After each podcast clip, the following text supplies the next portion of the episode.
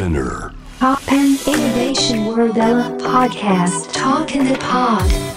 ノンがナビゲートしています。 TOPPAN Innovation World ERA。ここからは声のブログ、 Talk in the Pod です。まずは、ポッドキャスト限定のメッセージ紹介から。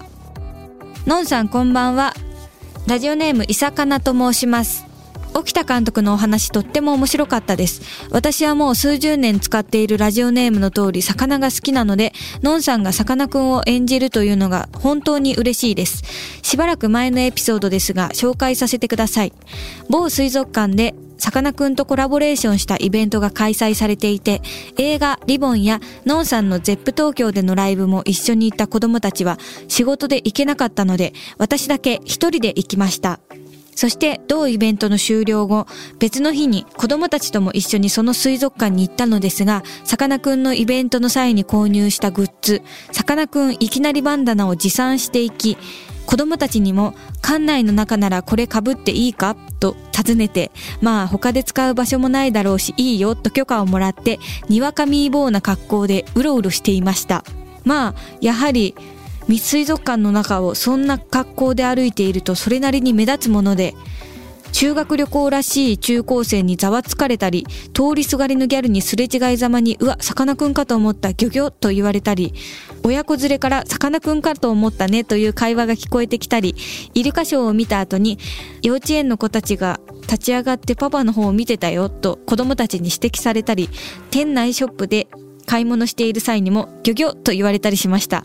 ムビチケも購入済みで、映画の公開がとても楽しみです。あと、娘が試写会に当選していたので、私も連れて行ってもらおうと思っています。さらに、完成報告上映会にも応募しているけど当たらないかなということで、おー、すごいですね。お魚が好きなんだ。水族館、さかなクン、なりきりバンダナだ。いきなりバンダナって言ってたけど。なりきりバンダナね。すごい。そんな、さかなクンに間違えられるくらいのクオリティのバンダナがあるんだ。私これ知らなかった。えー、私も欲しいな、これ。いいですね。やっぱ、みんなさかなクン好きなんですね。私もさかなクン好きだし素敵だなって思ってましたけど、改めてねこの魚の子でミーボーを演じさせていただいて取材したりとかあの仕事先で会う方たちに魚の子で「さかなクンやるんですね」とかって話したりとかしてる時に本当にさかなクンってみんなに愛されてるんだなと思ってみんなが好きなんだなっていうのをすごい改めて感じてるんですね。だから水族館なんて行った日には もう全員がギョギョッとなっちゃうわけですね。わあ面白い。この館内の中ならかぶっていいかって お子さんに聞いてるのもまた面白いですね。なかなか箱フグの帽子をかぶって街中を歩くっていうのも結構勇気いりますもんね。なるほど面白い。ありがとうございます。続きまして、ラジオネーム若弘さん。私の恋人ビヨンド全公演の感想お疲れ様でした。再演と思って油断していたら初演よりかなりパワーアップしていましたね。やはりのんちゃんの3年間の積み重ねが舞台上で表現されているように感じました。声は出てるし、ダンスも滑らかでよりダイナミックになり、よる余裕すら感じました。私は本田劇場しか行けず、地方公演には行けなかったのですが、会場によって何か反応の違いはありましたか？複数公演感激できたので、席も前方だったり後方だったりしたのですが、見え方が違うと感じ方も変わってきますね。前方で見る楽しさと後方で俯瞰して見る楽しさを両方感じられて感じ方の違いを発見できたのは良かったです。のんちゃんは同一公演を何度も見たことがありますか？毎日違うアドリブだったりハプニングだったり何度も見ないと気づかないこともありますね。生の舞台での空気感が大好きなので次回作を期待して待っていますということでありがとうございました。私の恋人ビヨンドや終わりましたよ。終わらないかと思ったけど。最後は北海道で10泊して5箇所、え5公演やるっていう感じだったのでもう本当にね長い旅路を歩んでいたのであの最後の千秋楽は本当に感慨深かったですねうん、天使の皆さん泣いてたし、なんかそういうね、あの、エモーショナルな、人のエモーショナルな場面を、あの、垣間見れて、すっごい楽しかったです。はい。うんと、やっぱり地方公演だったりとか、本田劇場でも日によって、あ、ここが笑いどころになるんだとか、がすごくグッとくるなっていうところは違いますね。だ毎日、キャストも、やっぱりここがうまくいったとか、ちょっとここが、あの、詰まっちゃったとか、そういうのとか日によって違うから、みんなの、んなんて言うんですかね、コンビネーション、なんていうの、コンビじゃないから、みんなで作る、この、息の合い方合うんとかも毎日違う部分が良かったりするから、うん、地方公演で確かにだいぶ変わるけど、毎日違うかも。同じ日がないって思うな。うん。私は同一公演を何度も見たことはそんなにないんですけど、ディズニーで見ましたね。マジカル、マジカルショーみたいなやつ。プロジェクションマッピングっていうのかな？映像とかを主に使ってやってるショーあるじゃないですか。あれを2回見ましたね。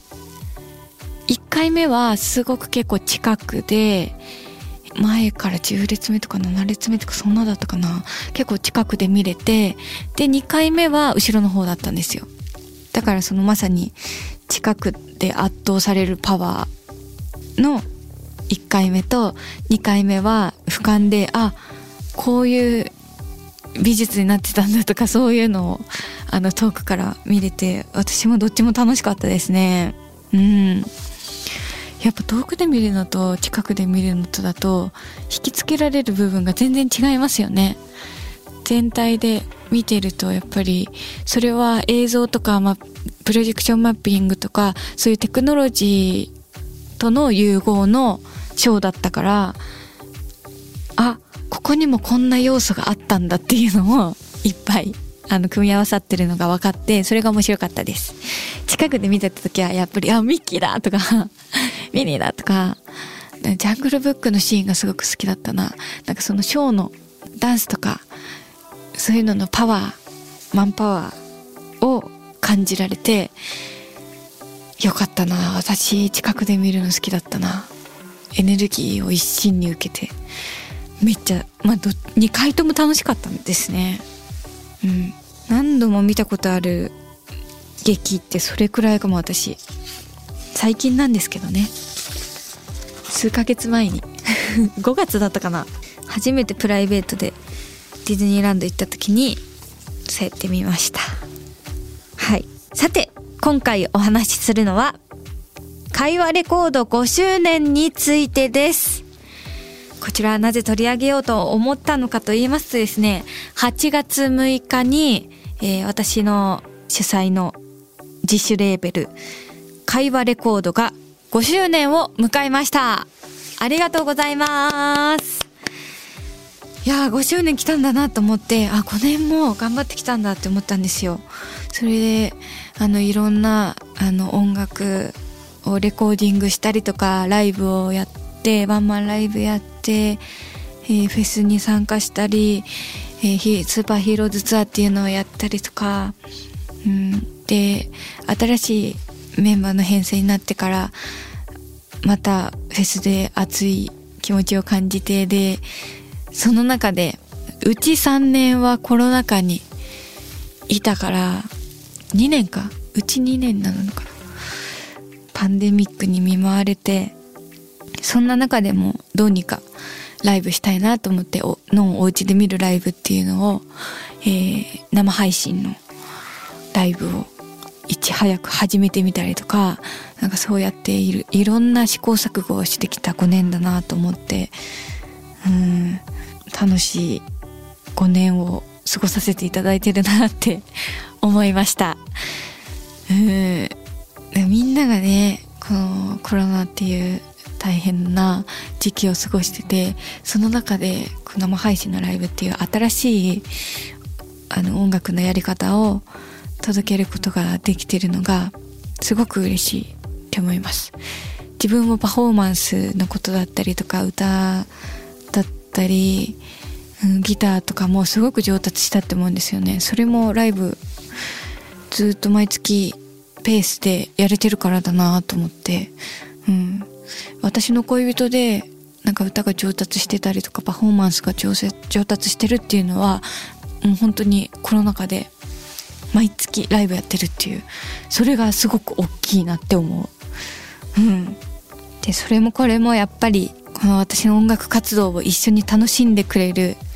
みんながいてくれるからなんだなっていうのを改めて実感して、ね、そういう感謝の気持ちとかでもいっぱいになったしすごく嬉しいですね。めっちゃ嬉しい。私あんまりね演技とかだと感情豊かにセリフを喋れるんですけど普段ねあんまりなんか声に感情こもってないから伝わりにくいと思うんですけどすご本当にすごい嬉しい。嬉しいなーって思ってる。幸せって。だからこれからもっとね楽しんでもらえるようにいろんなことにチャレンジしていきたいなって思ってるので、えー、これからも楽しみにしててほしいなって思いますありがとうございます会話レコード5周年を迎えました本当に皆さんのおかげです。これからも面白いことやっていきますので、チェックしてください。